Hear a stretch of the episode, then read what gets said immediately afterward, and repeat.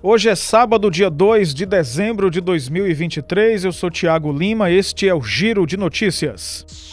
A Procuradoria-Geral da República pediu ao Supremo Tribunal Federal a abertura de um inquérito para investigar o deputado federal André Janones, do Avante de Minas Gerais, pela suposta prática de rachadinha em seu gabinete. O pedido tem como base um áudio que se tornou público nesta semana.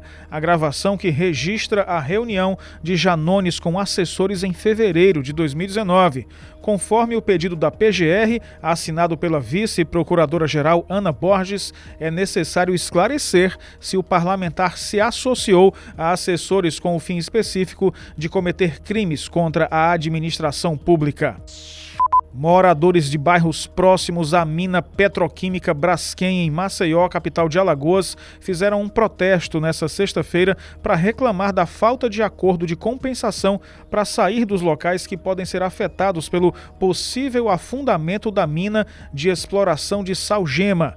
Eles fecharam todas as vias de acesso ao bairro Bebedouro. As comunidades dos Flechais estão ilhadas socialmente após o deslocamento de cinco bairros vizinhos desde 2019. Só é possível acessá-las passando pelas regiões que se transformaram em bairros fantasmas após o desalojamento da população.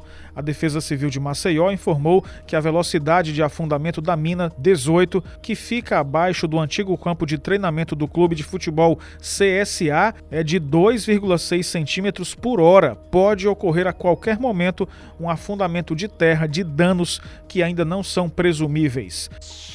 O Giro de Notícias tem produção, edição, locução e sonoplastia de Tiago Lima.